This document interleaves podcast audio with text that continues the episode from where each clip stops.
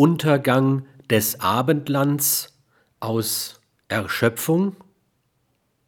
Ich bin nicht der Ansicht, dass eine schon bestehende Kultur in das Kulturvakuum Europas einbrechen wird, sondern dass im Vakuum etwas Neues entsteht.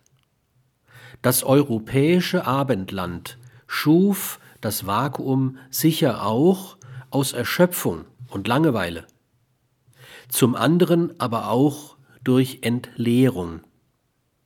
Durch die technische und ökonomische Expansion und Okkupation sind heute die Grenzen des Abendlandes nicht mehr territorial zu ziehen.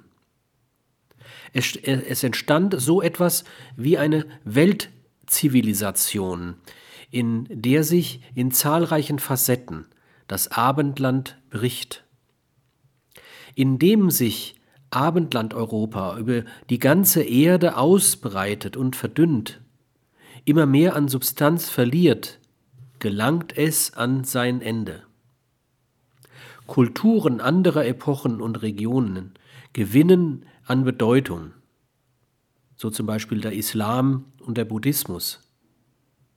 Es soll hier also keineswegs behauptet werden, dass einmal etwa chinesische Traditionen und Werte durch die Herrschaft chinesischer Institutionen das ökonomische, politische, soziale und kulturelle Seins, Sein Europas ablösen würden.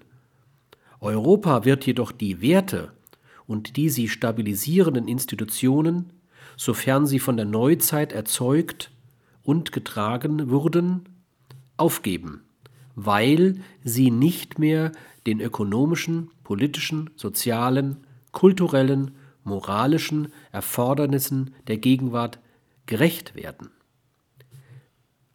Wir erleben derzeit den Zerfall der ökonomischen, sozialen, kulturellen, politischen und moralischen Werte, die den Geist, die Ideale und die Institutionen der Neuzeit prägten.